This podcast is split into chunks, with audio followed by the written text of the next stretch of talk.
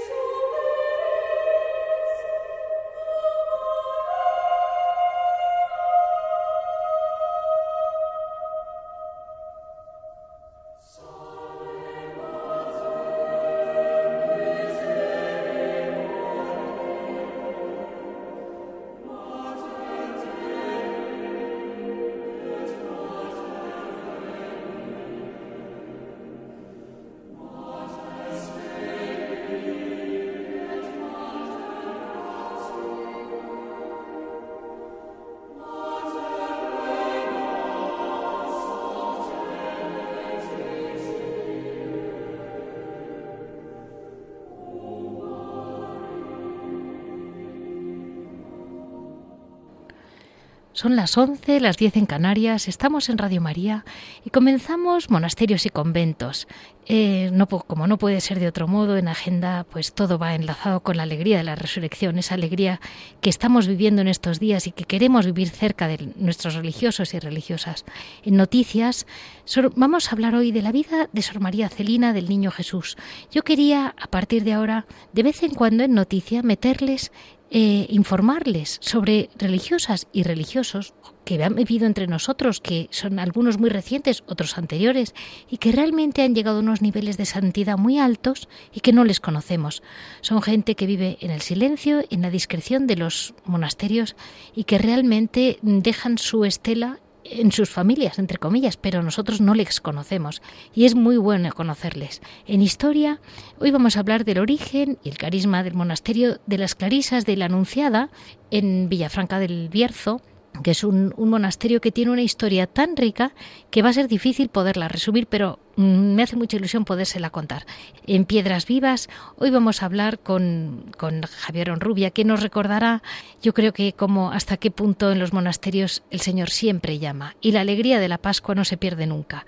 Este va a ser el resumen de hoy, 19 eh, de abril, y espero que todos ustedes podamos, pues entre todos, podamos enriquecernos más y más conociendo vidas que realmente son increíbles y que han estado entre nosotros.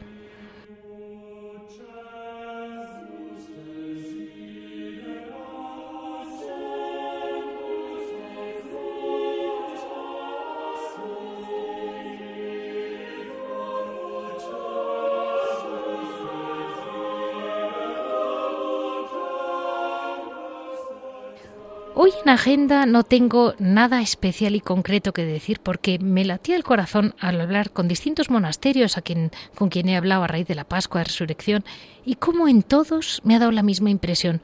Todos vivían esa alegría monacal, callada, que hoy en día que no se conoce, me recordaba mucho a los primeros estos días que, de la lectura de los, de los eh, hechos de los apóstoles, esa, esa alegría que tenían entre ellos, esa emoción con que se van contando unos a otros las apariciones, y en el fondo lo mira uno y en Jerusalén se enteraban tres y en Roma ya no sabían ni que existían y eran pocos con una vida muy discreta, muy generosa, muy, muy enfocada a realmente llevar a la práctica todo lo que el Señor les había recomendado, lo tenían muy presente en toda su vida, en, en todas sus primeras comunidades, como siempre, la base de todo fue la caridad y la caridad en Cristo. Y eso es lo que estoy viendo que los monasterios lo viven no un poco, sino todos. Hay monjas mm, que llevan más años, hay monasterios ancianos, monasterios muy jóvenes, monasterios muy recientes, en todos se vive un ambiente de compartir y de compartir la alegría de la resurrección del Señor que es realmente emocionante. Es algo que mm, para pensarlo y decir que cada una de nuestras familias intente copiar el ambiente de la caridad y la alegría con que viven nuestros monjes.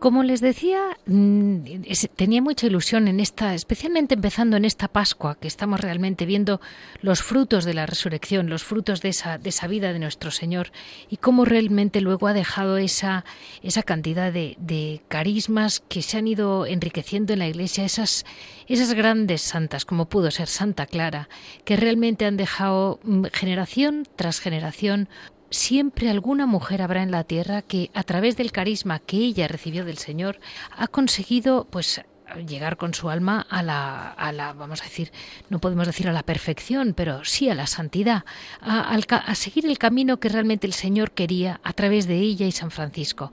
Realmente mm, es muy emocionante ver cómo em, desde el, desde el principio hasta este siglo siempre acaba viendo alguna, alguna mm, religiosa, alguna monja que, que está por ahí y que siempre, siempre siguiendo muy recto el camino de la Santa, el camino de Santa Clara, sin querer salirse, sin querer llamar la atención, cómo acaban mm, tantas mujeres llegando tan lejos. Eh, hoy estamos hablando con Sor Victoria Treviño. Yo la llamo Sor Victoria Treviño porque sus libros escribe como Sor Victoria como mm, María Victoria Treviño, pero bueno, la llamo Sor Victoria Treviño. Sor Victoria, muy buenos días y muchísimas gracias por estar con nosotros. Buenos días.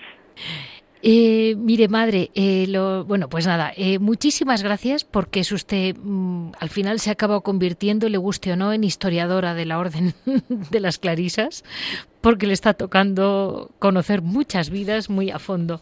Hoy hemos hablado con el monasterio de la Anunciada y te, me hacía mucha ilusión em, después que nos contará un poco la vida del monasterio y el carisma de aquel, de aquel, monasterio que tantas vicisitudes tiene.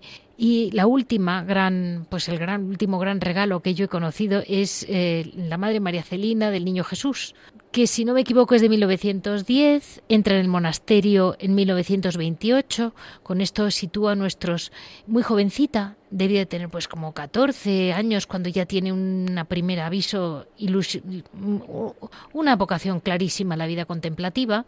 la primera y, y, luego ya entra en el monasterio en el 28, en Villafranca del Bierzo, en la Anunciada, y cómo eh, ella entró como María Celina del Niño Jesús. Y es muy llamativo, ¿no? Como ella poco a poco, eh, desde una vida muy sencilla y muy humilde, por lo que he ido leyendo, se va realmente enamorando del Señor hasta el extremo de pues esa, ese, esa espiritualidad que decía usted muy bien dicho, como victimal, ¿no? Como una oblación, toda su vida una oblación por los sacerdotes y por la Iglesia. Sí, sí, sí, Celina, eh, ella nació en Madrid. Sí y bueno entró en la en este monasterio muy muy hermoso ¿eh? es un monasterio que, que tiene no sé tiene un algo sí eh, sí es un es un lugar eh, su coro todo aquello es como algo que que quedó yo creo como cargado no de mística de, de una presencia mística y yo estuve hace años, claro, para hacer, encargarme de la biografía, porque mm, Sorcelina del Niño Jesús tiene un baúl de escritos. ¡Qué barbaridad! Muchísimo, y todo en, en un manuscrito mm, pulcro, pulquérrimo, precioso, o sea, tiene una caligrafía muy, muy bonita de ese tiempo. O sea, se ve que es una mujer delicada, cuidadosa, culta y sobre todo, pues muy, muy espiritual. Qué curioso, ¿eh, madre? Porque tenemos un poco la idea de que las mujeres del principio del siglo XX no sabían de nada y luego se encuentran unas sorpresas. Sí, claro. Las clarisas hay siempre, como Santa Clara. ¿eh? Santa Clara era, era noble y la siguieron doncellas como ella quiso. Ella abrió el monasterio en aquellos tiempos en que solo se podía ser monja si se era de clase noble. Ella lo abrió a todas, por tanto, era hacerse hermanas y darse todas la mano y ayudarse, eh, sean de cualquier condición. De hecho, eh, con Santa Clara convivía una criada de su casa, bien. su hermana, sus dos, bueno, sus dos hermanas, sus dos sobrinas y la hija del podestá y, y una muchachita que entró muy jovencita que fue de Roma. O sea que esto es eh, fue una novedad en Santa Clara. Qué curioso. Sí, y el hacernos hermanas, o sea que todas todas nos queramos y no haya ninguna diferencia. Y de Sorcelina madre me llama la atención porque claro, era un mundo en el que ella le pilló después, bueno, supongo que viviría una, la guerra y después no sé cómo la viviría y después de la guerra claro España era un mundo muy religioso con una mucha piedad popular etcétera. O sea que digamos le respaldaba no pero pero ella indudablemente entra como, como mm, Celina del Niño Jesús y acaba siendo y de la Trinidad, se va haciendo cada vez más trinitaria. Sí, eh, Celina es, eh, bueno, en ese momento, en esos años, en la primera mitad, que es el centro ¿no? del siglo XX, hay un movimiento místico muy importante en España que lo sustentan un dominico, que es el padre Arintero, sí. un franciscano, sí. eh, Ocerín Jauregui, sí. y un capuchino, Mariano de Vega. Vale. Y estos tres elementos se visitaban los conventos, iban donde pillaban una hermana que tenía una capacidad espiritual eh, fuerte, sí. ahí a ellos se, se volcaban, se dedicaban. Eh, ah. Celina es eh, mm, dirigía, dirigida por el capuchino Mariano de Vega. Entendido. Y es el que, claro, ella es una persona que se entrega a la oración, como, como bueno. Como todas, eh, como usted. como todas o casi todas, porque ella pues también oraba mucho de noche. Fíjate que hay mm, monasterios donde de noche no se puede salir de la celda. Sí, sí. Pero las clarisas Puede que haya clarisas que toman esa costumbre monástica, pero eso no es nuestro, ¿eh? eso es de otros monasterios. Entonces, eh, tanto en el monasterio de Santa Clara como en el mío de origen, que era en Barcelona, pues eh, es aquello de que por la noche se ora, o sea, no pide permiso y, a la noche pues está una hora, dos horas, pues y se da el caso de, hermanas que están toda la noche. Por eso eh, Celina hace una cosa que tampoco es única en la historia, es hacerse unas zapatillas de trapo para no hacer ruido cuando vuelve de noche a la celda. Vale. Entonces, yo, yo, cuando entonces decía, bueno, aquí parece que de vez en cuando te puedes encontrar algún fantasma. Cuando vuelves, porque de pronto encuentras otra que también vuelve con el mismo sigilo y te da un susto, ¿no? Bueno, pues Celina oraba mucho también de noche. Entonces, claro, mm, es aquello de alargar el tiempo de oración.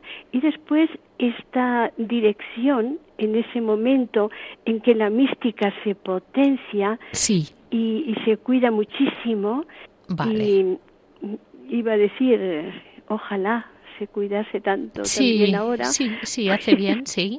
Pues sí, claro, entonces ella eh, forma, o sea, fomenta mucho una espiritualidad victimal y también una espiritualidad sacerdotal. O ella se, inmola, se ofrece por los sacerdotes, cosa que también era muy frecuente en los años 50. En la dirección espiritual de esos años, eh, 50, 60, eh, esto se promovía muchísimo desde los seminarios y era el ser incluso había yo tenía un libro cuando era yo era niña y tenía un libro que se titulaba Almas de espíritu sacerdotal sí que me lo compré con, con los ahorros de los domingos, con la paga del domingo. bueno, sí, porque yo también mi vocación es de los 12 años, claro. Eh, y la de Celina por ahí, por ahí también. Sí. Eh, entonces, ella eh, es de una fidelidad, de un espíritu de oración, de, de una fe tan, tan grande, tan bonita, que fomenta esta espiritualidad desde, desde lo sacerdotal.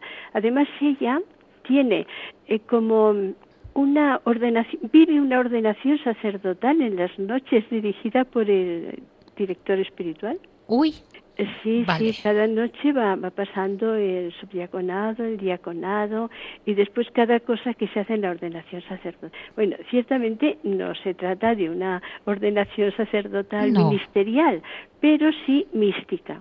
Y ella va viviendo, claro, nosotros eh, tenemos el sacerdocio santo, que es el que recibimos en el bautismo, sí. el que dice San Pedro y San Pablo, ¿no? Yo eso que también lo he trabajado mucho en mis libros, sobre todo en el abrazo del serafín, pues lo trato mucho este tema, lo desarrollo bastante, sí. el sacerdocio de los fieles, ¿eh? de los laicos. Entonces, ellos eh, como base ese sacerdocio, pero el director le va eh, instruyendo y va haciendo como una ordenación sacerdotal, vamos a decir, a plazos, sí. en las noches. Entendido. Sí, Esto les aclaro a nuestros oyentes que la ordenación, el, el llamado orden sacerdotal, eran como escalones. O sea, la, el, un sacerdote, el, el, seminario que ella vivió de los años 40-50 hasta entonces, hasta el concilio, sí. cada curso te ibas, eh, ibas te, digamos, teniendo un gradito más, ¿no? Sí, Entonces, primero eras llegabas, me parece que era lector del Evangelio, después de lector era exorcista, ibas, ibas cada año tenías como un titulito más hasta llegar a diácono y de diácono a sacerdote. Digamos que era una cosa que por eso hay veces que no entendemos por qué orden sacerdotal, pues porque tenía un orden, había un orden, es muy escalonado, muy, muy controlado. Sí, sí, ciertamente, así era. Sí. Y ella lo debió de vivir en, en, esa escalera, digamos, de esa manera. Sí, y además, pues cada ornamento, como que ella iba recibiendo cada, cada ornamento, o sea, un significado místico de, de cada uno de los ornamentos sacerdotales. Entendido. Es muy, es muy curioso, sí. ¿Y el concepto trinitario de ella? También, sí, también, ese vivir mi, esa intimidad con la Trinidad. Y eso, es que eso es importantísimo. Eso, eso. Claro, porque mm, el cristianismo es la fe de la Trinidad. Exacto. ¿sí? Como hemos dicho antes, sí. pues se diferenciaba de las otras religiones del libro, que son monoteístas, donde esto también es un solo Dios, pero es un solo Dios en tres personas. Por tanto, es esa unidad en el amor, eh, en ese amor que cohesiona a las tres personas en la unidad. Bueno, pues ella vive mucho esa espiritualidad trinitaria porque eh, la vida mística, Sí. o sea, nuestra vida espiritual, cuando mm, va trabajando y está la cosa en diferenciar cada una de las tres personas en nuestra experiencia Sí. como la Virgen. O sea, la Santa Virgen, en ella yo diría que es en la primera, la primera que tiene experiencia de la, las tres personas de la Trinidad, Sí. porque el Padre derrama sobre ella el don de virginidad, que es el traje de novia, y la de su esposo, para recibir al único, a su amante, al Hijo. Sí, sí. Entonces ella hace experiencia de ese poder creador y fecundador del Padre, pero después hace experiencia de ser madre del Hijo, claro. hasta que en las bodas de Caná el Hijo la asocia a su trabajo mesiánico que va a empezar y la haga esposa de la alianza. Sí, justo. Entonces, eh, después será espíritu, ella recibirá, será la esposa que el- al pie de la cruz recibe al discípulo y en Pentecostés reunirá a los discípulos para que atraer el Espíritu Santo. Yo no sé cómo se las compuso, ¿eh? Para tener a aquellos hombres tantos días ahí quietos y parados y rezando, pero lo consiguió. Pues mire, así nos quedamos porque realmente no nos da para más.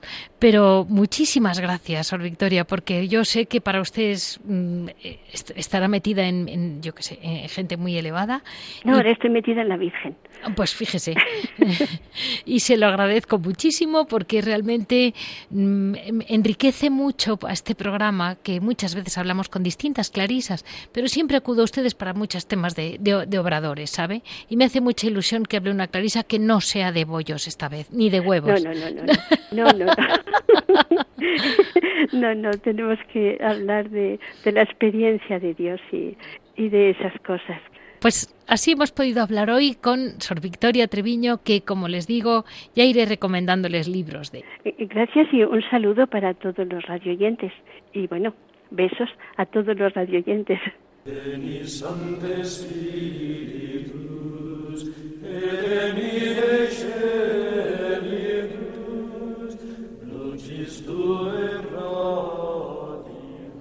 Una vez más recurrimos a las Clarisas, esa gran fundación de Santa Clara mm, directamente inspirada y entre los dos, entre San Francisco y Santa Clara, porque uno sin el otro es difícil de imaginar, por no decir inimaginable.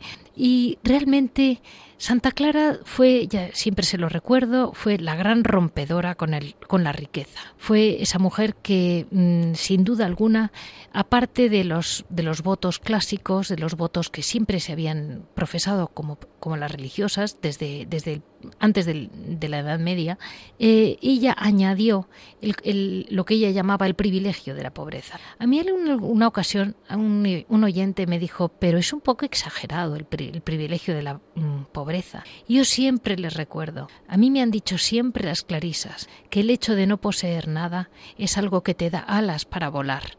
Eso es algo muy importante porque a veces nos, nos atamos a cosas materiales sin darnos cuenta. Recordamos que las clarisas es una orden muy, muy numerosa porque tiene un carisma muy sencillo y al mismo tiempo, mm, bueno, pues como todo lo muy sencillo también es difícil de vivir. Mm, enseguida hubo unas ciertas divisiones entre las urbanitas, las damianitas, pero al final hoy en día están todas unidas, todas se llaman clarisas y hoy vamos a hablar con el monasterio de la Anunciada de Villafranca del Bierzo. Este monasterio como que tiene una historia en sí tan rica y tan, tan valiosa, resume tan bien lo que ha sido la vida de, las, de, un monasterio clarís, de clarisas, que me ha hecho ilusión centrar mucho el programa en la historia de este monasterio. Eh, el monasterio eh, realmente pertenece a la Reforma Descalza, que fue de Santa Coleta, que fue como una vuelta a los orígenes en su momento, porque aquí cada X siglos siempre les cuento que tenemos que volver un poquito a los orígenes. Y Santa Coleta ya quiso volver a la sencillez Santa Clara, a palabra por palabra lo que quería Santa Clara. Y eso es lo que las hermanas de la Anunciada han vivido día a día. El monasterio de la Anunciada nace, ya arranca, este, este, la historia es realmente preciosa. Su origen empieza con una mujer literalmente santa, eh, de quien ahora nos va a hablar la Sor María del Carmen, es quien realmente lo sabe y nos lo va a explicar. Pero ya arrancamos con una vida santa entre sus cuatro paredes. El monasterio en sí no era un monasterio, era un hospital un, hospital que estaba mm, en una situación espantosa y el padre de, la priora, de la, de la, que fue la fundadora del monasterio, el marqués de Villafranca, mm, bueno, pues él vivía en Italia, estaba destinado en Italia y de Italia va y viene hasta que, bueno, pues por fin mm, cede aunque no le hace ninguna gracia, cede a que su hija fuera Clarisa. Y es a partir de ahí cuando, bueno, pues mm, empieza la vida en un antiguo hospital que ni el propio ayuntamiento de la época lo quería, porque había una ley local, bueno, de aquel momento, en que no se podían abrir más monasterios en España. Y entonces aprovecharon ese antiguo hospital, que debía de estar fatal. Pero a partir de ahí ya empieza una historia tan espiritual toda entera, porque eh, la gran fundadora es María de la Trinidad, es su nombre religioso, María de la Trinidad, de Toledo y Mendoza. Las persecuciones, no es persecución a ellas, literalmente, sino todo lo que ha pasado en España, la historia, la historia de una España en que ha habido, pues eso, desamortizaciones, eh, luego de repente la invasión de los franceses, todos esos esa, cruz con la que va cargando cada persona y cada familia que al final eh, llega la resurrección, pero la vida en esta tierra sin duda es una lucha. Y quien mejor nos lo va a resumir todo es Sor María del Carmen. Muy buenas, muy buenos días, Sor María del Carmen, ¿cómo está? Buenos días, pues encantada de conectar con Radio María, que es un don de Dios y de la Virgen extraordinario. Muchas gracias. Mire, mm, les comento a nuestros oyentes que Sor María del Carmen no es una historiadora de profesión, pero la vida la ha ido llevando. La ha ido llevando porque se perdían los papeles, se perdían el tesoro que tienen en su archivo y ella dice que es una humilde archivera. La realidad es que un humilde archivero yo creo que archiva fichas. la madre María del Carmen tiene que hacer mucho más que eso, además de, como ella dice, hacer todos los oficios, como el de enfermera, el de limpieza, el de llevar al médico a la mayor, en fin, es un motor, pero indudablemente siempre tiene el corazón en Santa Clara. Y eso se lo digo. Su María del Carmen, mm, el, el, solamente quería que usted nos acabara de decir que me lo explicó muy bien, ese concepto tan rico y tan profundo de la pobreza franciscana. Bueno, la pobreza en sí no, no tiene valor ninguno. Es, Se entiende que es, que es una vida, una vida eh, de pobreza eh, radical, evangélica, eh, imitando a la pobreza de Jesucristo. que, que la mayor manifestación de pobreza es que se vino del cielo a la tierra a vivir como uno de tantos. Es, el mayor testimonio de pobreza que tenemos. Entonces, los santos siempre buscan imitar a Jesucristo.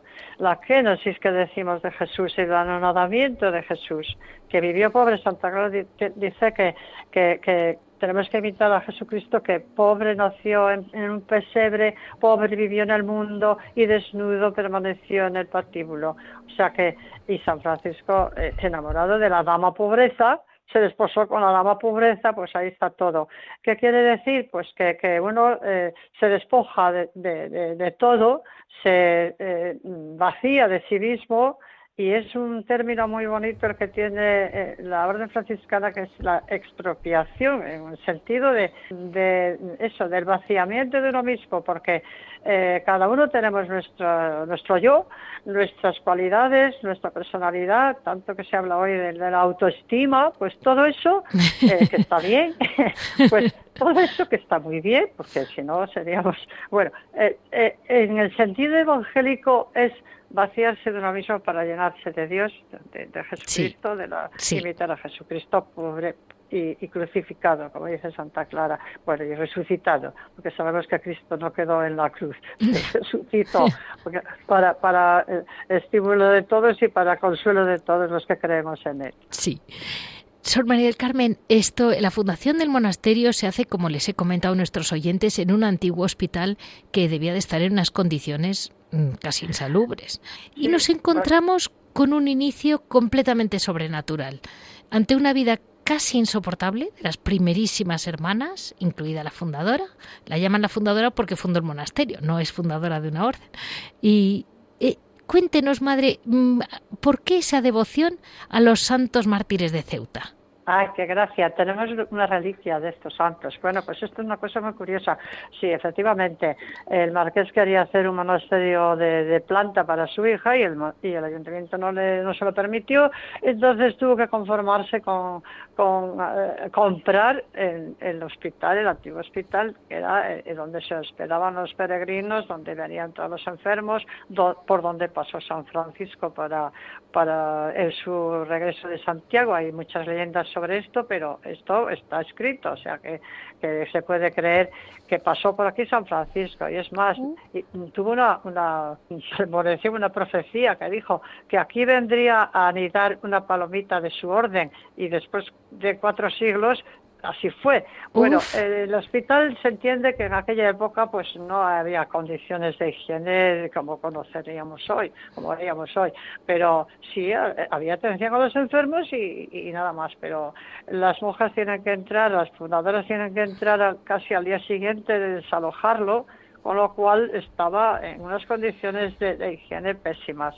Mm, las monjas empezaron a, disgustarse por el ambiente que, que vivían, que no, no soportaban, cogieron una, una plaga de piojos, que, sí, parece una, una, un, cuento, parece una, una, novela, pero fue así. Que algunas decían, esto no se puede no se puede aguantar, pero es que no te dejaban ni, ni rezar, ni vivir, ni comer. Entonces acudieron a los santos de la orden, se sortearon los santos de la orden haciendo voto de guardar el día cantarle la misa, guardar el día como, como si fuera una fiesta de, de, precepto, no se trabajaba ese día. El caso es que eh, salieron los mártires de Ceuta, los San Daniel y compañeros eh, que murieron en, en Ceuta. Eh, bueno, mártires de, Ceuta, ya sabemos. entonces, desde entonces, ni un piojo más en el monasterio. Desapareció la plaga Mire. Tengo que seguir limpiando todo porque aquello estaba incapaz. Y, y las que lo traían, porque en esa época era muy frecuente que alguien trajera esos animalitos, desaparecían. O sea que un milagro pues propio propio de, de, una santa que, que, de una comunidad que tenía que, que verse libre de, de, todos estos inconvenientes que bastante tenía con, con adaptarse a un edificio eh, en aquellas condiciones. Pero esto no quitó santidad ni, ni adaptación a la hija del marqués que era una santa. bueno, eh, no, no, hay palabras, no, yo no, no, encuentro palabras para encomiar su virtud, porque lo que ella luchó es un reflejo de Santa Clara. Bueno, nace de familia noble, nace además en Italia, aunque era de, familia española, porque sus, padres eran de España y estaba, era hija del virrey en Nápoles. Bueno, pero pero después lo que luchó Santa Clara por conseguir su carisma, antes mencionaba el privilegio de la, de la, pobreza, el privilegio de no tener privilegios. Bueno, pues eso, ella luchó por, por, por su ideal hasta más no poder. Su padre no quería porque no creía en su vocación, eh, quería casarla, ya, tenía, ya le había buscado marido, nada más que el, hijo del duque de Braganza. Bueno, es la época en que todas las, eh, personas estas de la nobleza se unen los títulos y tal. Bueno, pues ella... Eh, el padre para desligarla de, su tía, porque la viuda del duque de Alba estaba haciendo aquí una fundación en Villafranca de dominicas descalzas y como nuestra madre fundadora le, atraía la descalcé de haber visto carmelitas descalzos y, San Lorenzo de Brindis en su palacio de Nápoles, pues aquello le atraía, era la forma más austera de, vida de clausura. Bueno, pues ¿qué hace? El marqués la, lleva a un castillo lejano de, Villafranca y con, custodia, los hermanos tenían que, evitar que se tratara con su tía. El caso es que se fuga del castillo con un peligro tremendo porque se descuelga por una por un balcón ayudada de las criadas. Hacen de sábanas hacen una soga y, se, descuelgan por allí. Heroísmo más no podía ver. Y se va al convento de su tía. Pero claro el marqués que estaba en, Italia y se entera del caso dice no no esto no puede ser. Estos son influencias de, mi hermana. Voy a ver si consigo del papa que, la saquen de ahí y, que, y que yo la tengo que casar. Bueno el papa dijo espera espera vamos a analizar ese, ese caso, forman una comisión, desde Roma dice que se forma una comisión para analizar su vocación y efectivamente la tiene que sacar, pero le dan a escoger, el Papa le da a escoger tres conventos, el de la Concepción, que ya existía aquí, el de dos en Valladolid, y bueno, y eso, tres, tres monasterios. Entonces ella elige la Concepción con la esperanza de volver a, su, de su tía, pero aquello ya no se no, pudo eh, conseguirse porque le estaba dado. Bueno, pero como ya la, la orden concepcionista pues estaba, eh, es una orden franciscana, pero la fundó San Francisco, digan lo que digan, eh, está en, la espiritualidad franciscana y gracias a los franciscanos pues salió a flote de muerta Santa Beatriz. Bueno, entonces ella dice, como estoy en, la orden franciscana, pues mira, pues mejor eh, pasar a, a, otra orden más austera y que son las descalzas. Vinieron de Madrid, de las descalzas reales, a hacer la fundación porque la primera comunidad pues fueron ellas. Pero mm, lo que decimos, eh, el, monasterio pues se hizo sobre el hospital, pero claro, luego hubo que adaptarlo, hubo que hacer claustro, hubo que eh, comprar la huerta, en fin, todo lo que tenemos hoy pues ha sido sacrificio de las, de las primeras monjas que fueron haciendo, haciendo, haciendo, aumentando, adaptándolo a monasterio y madre, hospital no era igual. Madre, la, Madre María mm, de Toledo, bueno, María Álvarez de Toledo, eh, o María de la Trinidad, es su nombre religioso, eh, también llegó a ser una mujer muy mística. Bueno, fue una vida mística que, que, tenía hasta éxtasis. Bueno, es una vida muy, muy, es que no sabe uno qué decir, pero de verdad, eh, tiene, la pena es que ella escribió, le mandaron los confesores a escribir sus experiencias, mejor dicho, las monjas, porque entonces tenían una, lo que llamaban la colación. La cena de la noche, pues era eh, el, intercambiar las experiencias del día, era una delicia, ¿no? Hoy eso no lo conocemos, desgraciadamente. Pero bueno, se pasaban la, eh, eh, la, noche o la, última hora de la noche contando todos sus, misticismos. Bueno, pues claro, las monjas que valoraban lo que era ella le pidieron que lo pusiera por escrito para edificación de las hermanas.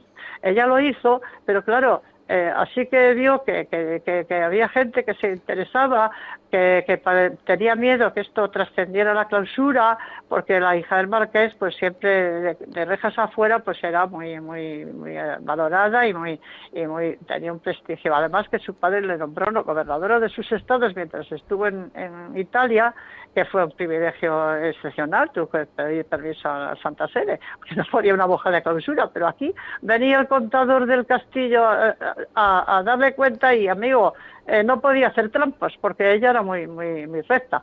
Bueno, quiero decir, todos estos, estos eh, oficios que ella desempeñó, pues era una persona extraordinaria. Entonces, ya se dio cuenta que tenía mucha, mucha popularidad y eso ella no lo quería. Entonces, ¿qué hizo? Quemó todo lo escrito, una pena. Solo se encontraron algunos papeles sueltos que por eso su biógrafa los reúne todos y los pone en, en la biografía escrita eh, en aquella época. Bueno, pues eh, ya se sabe que, que, era una persona muy, muy espiritual y muy, muy de Dios. Pues yo digo un reflejo de Santa Clara. Perfecto. En penitencias, en, en austeridad, en, en, humildad, en servicio a las hermanas, bueno, lo tenía todo. Eso tenía que estar también en los altares. Y, y luego, madre, tienen también a San Lorenzo de Brindis, que es mm, muy estimado y muy popular, que la devoción a él de todo el pueblo y de la zona, en su monasterio, que llegó hasta su monasterio y aunque es italiano, eh, es casi más de Villafranca que italiano. Sí, lo llamamos el santo de Villafranca porque lleva 400 años aquí de vecino, así que es, villafranquino. Bueno, este es un legado del marqués, del fundador, sí. porque San Lorenzo muere, eh, bueno, viniendo a España como embajador ante Felipe III ya, porque él era en tiempos de Felipe II, pero después ya eh, en el año 1619 ya era Felipe III. Sí. Entonces, eh, él tenía que presentar quejas al rey porque en Nápoles ya nuestro nuestro marqués ya no, ya no estaba allí, eh, le sucede el duque de Osuna que oprimía mucho al pueblo, hacía muchas cosas. bueno, total que lo que lo de, querían denunciar no había teléfono, no había no había medios más que mandar mensajeros. Y entonces el, el gobierno de allí, pues vamos los los más representativos, pues hicieron una comisión y pidieron a San Lorenzo que, lo, que viniera a, a quejarse al rey. Bueno, esto fue, es una historia muy muy larga, pero entonces el rey estaba en, en Lisboa haciendo la fiesta del hijo mayor, o sea, del, del príncipe, perdón, y, y, tuvo que llegar hasta allí. Y claro, San Lorenzo se, se Caminó por toda Europa predicando el Evangelio y defendiendo la fe católica porque todas sus obras son defendiendo la fe católica ante la herejía protestante. Sí. Eh, y, y, bueno, pues todo, todas sus caminatas eh, estaba agotado y es donde muere. En, se hospeda en el Palacio del Marqués porque era íntimo amigo, le conoció en Italia, le tenía como consejero, le vio hacer milagros en las batallas contra los turcos, es una historia que situarse en la época. Bueno, entonces le valoró, cuando muere allí todo el mundo le quería, le quería la, la, capilla real porque era embajador, le querían en, en, en, Portugal porque había muerto allí, todo ya era muy popular.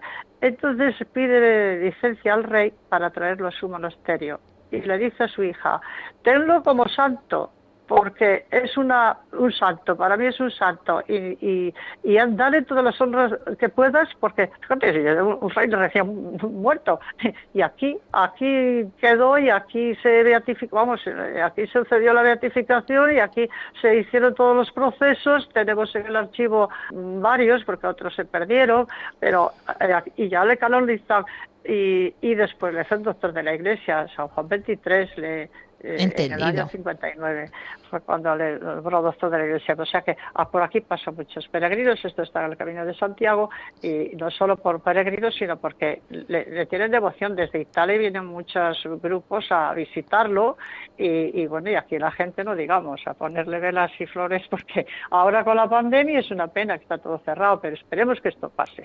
Pues madre, es que realmente es una, es una historia muy rica y sobre todo muy espiritual, porque realmente no, no, es que fuera una base material que empieza, sino que es que realmente empieza con las dificultades de este mundo y al mismo tiempo edificado sobre vidas muy santas. Y, y yo le decía, madre, mm, ¿ha influido mucho en la fundación tan espiritual en la vida, en las generaciones de la Anunciada?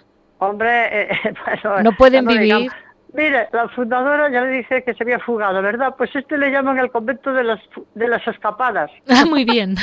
Porque ha habido más de una y más de dos, muchas, en todas las épocas, que han tenido que, fugarse de su casa porque los padres no las dejaban, la familia no las, no las dejaban ser monjas, y, y hasta una de aquí de Villafranca, que le dijo a su padre que iba a misa mayor y, y ya no volvió. y, llegó al, al, turno y dice, abran pronto que si no me pilla mi padre. Y, y aquí murió con 102 años. o, sea que, que digamos que esta, esta valentía de, de, de, seguir la, vocación que uno tiene, por, superando todas las dificultades, incluidas las, familiares, porque eso es lo que hay que hacer, según el Evangelio. Sí, sí, totalmente. Pues, pues aquí lo tenemos en la historia. Y después, madre, yo, por, porque realmente no tenemos tanto tiempo, eh, luego les comento a nuestros oyentes que una fundación tan fuerte, entre comillas, porque realmente los cimientos son de roca, eh, a partir de ahí luego llegan, pues, no es, no es que les persiguieran, sino que llega la invasión francesa, que ya alguna vez me han hablado algunos cartujos, de hasta qué punto pues entraron, arrasaron con los conventos, arrasaron con todo lo que había, vivieron dentro, metieron animales, eh, cosas así, ¿no? Y después están las desamortizaciones del 19, que también fueron directas contra ustedes. El terrible siglo XIX fue, pero bueno, vivimos de milagro, porque aquí se hubieran incautado hasta del edificio. Ya las monjas no dejaban profesar, no dejaban entrar vocaciones, no dejaban profesar a las novicias, tuvieron que pedir licencia especial aquí a la base de la colegiata, y porque no les dejaban poner el velo negro, bueno, se metían en todo. Y, pero lo, lo, lo bonito es que eran, nada, llegaron a ser seis monjas, todas mayores, y, y consiguieron eh, poner, entraron dos, dos eh, jóvenes que era, una era maestra, bueno, maestra de aquellos tiempos, pues no sé si tenía título, pero hija de un, hija de un, de un, de un notario que le ayudaba a su padre, por cierto, que menos disgusto dio a, su madre, que le dijo que, que no podía ser, que era la, eh, iba a, a, alargarle la vida y si se iba, bueno, y su padre lo mismo, bueno, pero ella se, se, se marchó también, se escapó. bueno, pues esta monja con otra y formaron lo que se llamaba el Colegio de las Educandas chicas de aquí del pueblo que entraban a, formarse, eh, empezando por el catecismo y siguiendo pues, pues, por todas las materias que se estudiaban entonces, gramática, matemáticas, bueno, todas esas materias, ¿no? Una cultura general, que no era una carrera, pero suficiente para que el gobierno les respetara y, les dejara en casa. Y así, de esas chicas que entraban, pues, o sea, que se educaban aquí, pues, pues entraron, pasaron a monjas, otras no, otras se casaron, aún hace poco murió una, una de, que había, o sea, la hija de una de las señoras que habían sido formadas aquí de niña, o sea que eh, esto fue la salvación del edificio, si no, no existíamos. Claro. Milagro tras milagro. Pues que Dios que cuando Dios quiere una cosa, pues pues los hombres ya pueden luchar.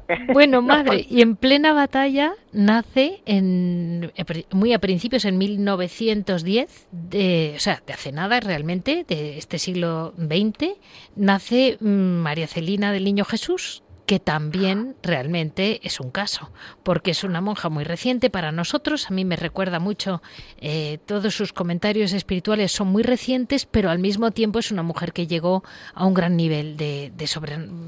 yo diría que es casi mística, por lo que ha escrito, eh, ha escrito algo, ¿verdad? También ella. Y es una vida que la tienen ahí mucho, mucho, ha escrito muchísimo. Estuvimos dos años para hacer la transcripción de todos los escritos que ha dejado, manuscritos, claro, que no se podían, eh, no es, hacer fotocopia, es que tienes que, que, copiar. Claro. Bueno, pues mm, tenemos mm, seis volúmenes grandísimos, más de, casi dos mil páginas, eh, que lo tuvimos que mandar al, al, obispado porque ella está ya en causa de beatificación y, y tiene que ver los teólogos, es una labor que ya han hecho. Está, está un poco parado esto por causa de, bueno, que murió el obispo anterior y este están ahora preparando la beatificación de tres mártires, las enfermeras famosas de Astorga, que sí, sí pues eso. Entonces, será el 29 de mayo.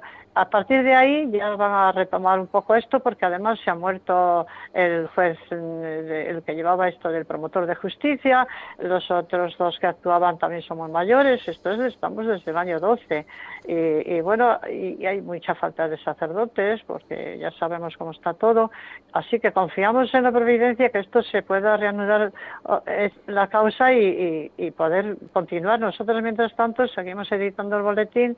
Hay dos biografías publicadas, una de María Victoria Triviño, que es una delicia porque es, hecha toda a base de sus escritos, y pues muy profunda, claro. Y después otra que, que hizo el, el postulador que teníamos eh, primero, que ya se murió también, el padre Gaspar Calvo Moralejo, que fue con motivo del año sacerdotal, como ya tenía una espiritualidad tan, tan marcadamente eh, sacerdotal, pues eh, era muy, fue muy oportuno sacar a relucir todo su, todos sus escritos sobre esto, sus vivencias. Pero es que esto tiene una connotación especial, porque Celina no es que rezara por los sacerdotes como hacemos todos, no es que tuviera devoción al sacerdocio o a la misa, no, no, no, es algo más. Yo no lo he visto en ninguna santa ni canonizada ni sin canonizar, bueno, que yo pueda conocer, que, que recibiera este carisma. Eso ha sido un carisma, una misión especial que recibió del Padre Celestial, hacer la madre de los sacerdotes.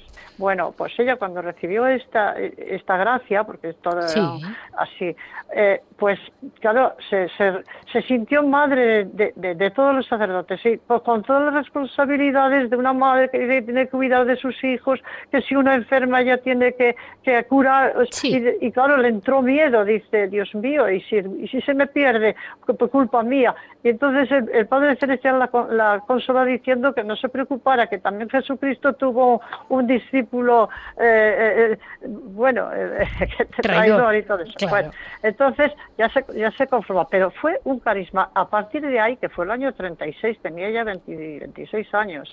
Antes ya había recibido muchas gracias místicas, que era el, el, descubrir el misterio de la Santísima Trinidad. Es que esto es muy fuerte. Porque ella, con ella entra, ella entra ¿eh? como María Celina del Niño Jesús, pero luego después se añade a la de la Trinidad. Sí, bueno, ella muchas veces firma María de la Cruz, por, Celina de la Cruz, porque está pasando muchas crisis, el demonio la tienta muchísimo. Es, que es lo que pasa con los místicos, reciben unas veces tan extraordinarias que enseguida está el demonio, ah, eso es, eso es invento tuyo, es imaginación tuya y por eso tienen que depender del director espiritual. A ella le, es que sin director espiritual ella se hubiera perdido.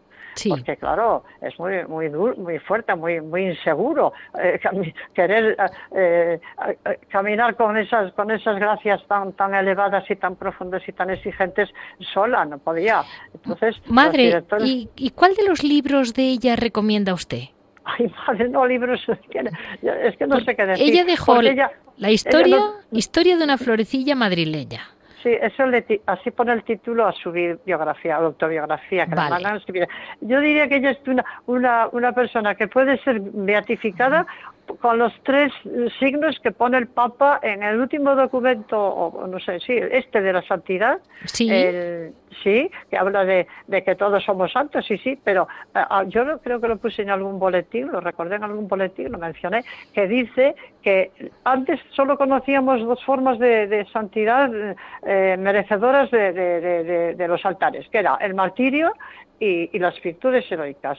Ella tiene virtudes heroicas Mártir de sangre no, pero ha, sido mártir de la obediencia, porque es, lo que ella ha escrito ha sido siempre por obediencia, costándole muchísimo porque no quería, no le gustaba, eh, le servía de, distracción, ella quería estar en Dios y, que Dios supiera eh, solo lo que le pasaba a ella. Bueno, pero eso. Y después el Papa añade otro signo que es entregar la vida, eh, ofrecer la vida por, por los demás, que, bueno, hay, hay eh, eh, casos de, que, esto se da, ¿no? Sí. Y ahí dice que puede, no hace falta que tenga virtudes heroicas. Pues esto es, es muy, muy fuerte también, porque ella lo tuvo las tres, los tres signos, porque entregó su vida, eh, ofreció su vida permanentemente por, por los sacerdotes, por la santificación de los sacerdotes.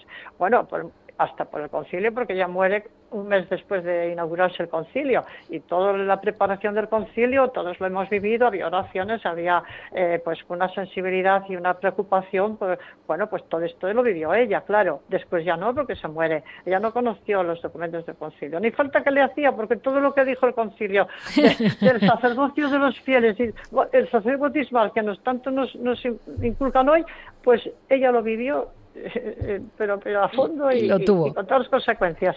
Pues mire, madre, lo dejamos porque no podemos seguir, pero, mm, pero les aviso a nuestros oyentes que si quieren algún libro, si quieren conocer mejor a Sorcelina del Niño Jesús, tienen los libros ustedes en el monasterio y, a través mío se pueden conseguir. Vamos, me, los, me escriban a qué monasterios y conventos arroba radiomaria.es y yo les pongo en contacto con usted, María, Sor María Carmen.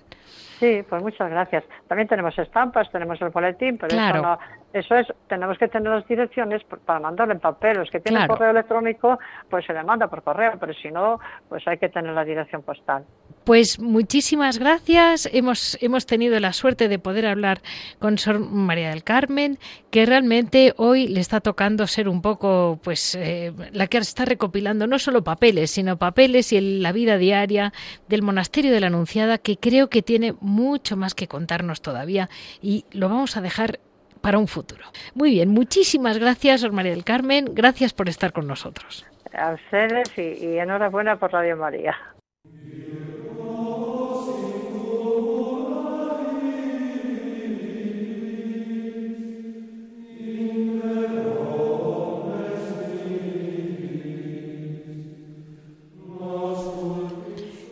Terminamos con piedras vivas, con que hoy no ha podido ser más llamativo porque realmente son piedras mm, antiguas llenas de vida. Y, va a acompañarnos como siempre Javier Onrubia. Muy buenos días, Javier. Buenos días, Leticia, ¿qué tal? Pues mira, yo solo quería preguntarte, eh, la alegría de la Pascua, aparte de felicitarnos unos a otros y de el día del domingo de resurrección vivirla, ¿cómo la viven en los monasterios? ¿Tienes alguna noticia que refleje? Esa alegría? Pues sí, mira, yo sé que en casi todos los monasterios, eh, después de la, de la vigilia pascual que se vive, pues imagínate el entorno de esas grandes o pequeñas iglesias, pero iglesias preciosas, ¿no? Eh, la, la, luz, el firio pascual, pues después de la, de la vigilia, pues se, se toma algo especial, ¿no? Hay una reflexión, una pequeña, no sé si llamarlo, o una, o una especie de, de, cena muy tardía o de un desayuno muy temprano, ¿no? Pero se toma algo especial, una copita de algún licor, algunos dulces, algunas cosas, ¿no? La comunidad se, se, se felicita y se desean, se desean lo, lo, mejor y realmente, claro, sabemos que ahí empieza el año nuevo y la vida nueva para todos los bautizados, ¿no? Entonces se vive con una, con una lindísima alegría y, en algunos sitios incluso pues se, se, canta y se baila, ¿no? De, de alegría, ¿no? Sobre todo en monasterios femeninos, de monjas, ¿no? Y se vive, se vive con esa alegría natural, con esa alegría de verdad, o sea, cuando nos felicitamos y decimos verdaderamente ha resucitado el Señor, aleluya, aleluya, ¿no? Pues la verdad es que nos tenemos que conmover, tenemos que sentir el gozo. Y ese gozo pascual se vive, se vive en los monasterios, ¿no? Eh, hay algunos, por ejemplo, pues que la procesión se hace eh, hasta para entrar a la iglesia y a lo mejor de la puerta de la iglesia pues da, da al campo, da alguna zona de que se vive la naturaleza, el cielo estrellado, todo estupendo, maravilloso, la hoguera, entra en la, en la profesión toda la comunidad y la verdad es que es una cosa muy impresiona, impresiona mucho a mí particularmente, por ejemplo, en la parroquia, cuando entras a oscuras y de repente eh, va el cirio, se encienden todas las velas poco a poco y luego cuando se enciende ya toda la iglesia y eso es una cosa conmovedora, ¿no? Y sobre todo el, el gloria a Dios, ¿no? Que, que claro, eh, si hay un buen coro es una cosa que te llega muy dentro, pero cuando ves un coro también de monjes o de monjas cantando a pleno pulmón el gloria a Dios en el cielo, ¿no? Son esos momentos, ¿no? A mí me hace mucha gracia cuando oyes conversaciones de estas. He vivido un momento mágico, ha sido una cosa Digo, tú no has estado en una iglesia, ¿verdad? Y has oído cantar el Gloria a Dios, ¿no? en la vigilia pascual, ¿no?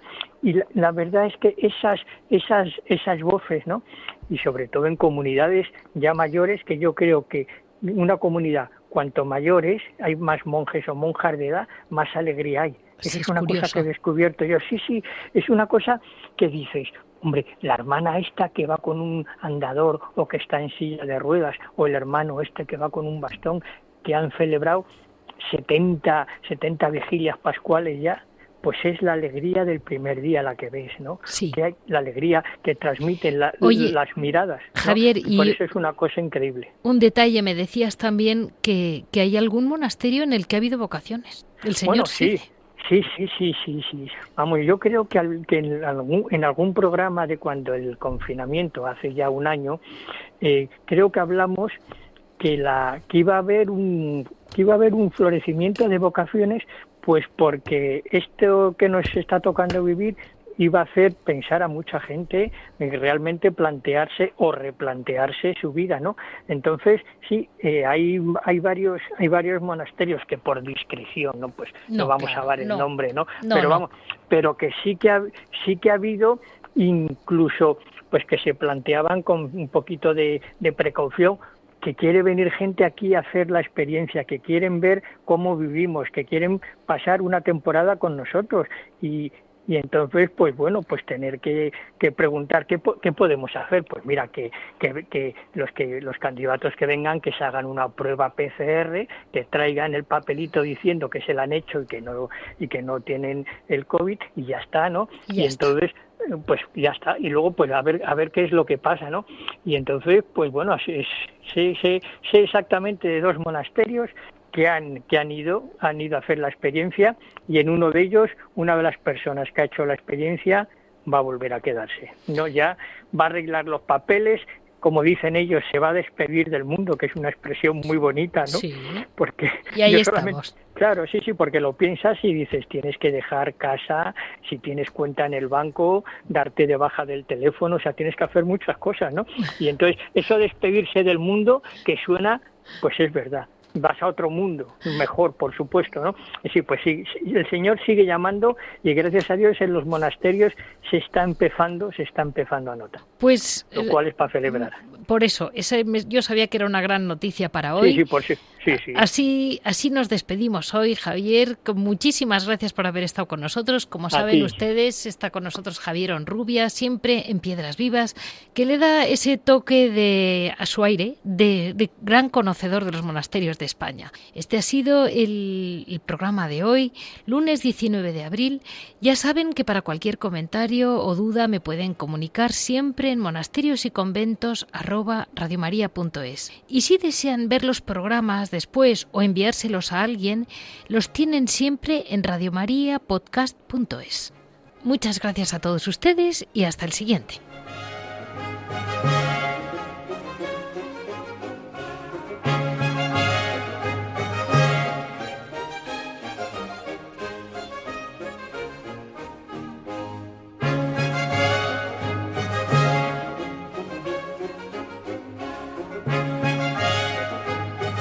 Han escuchado Monasterios y Conventos, un programa dirigido por Leticia Casans.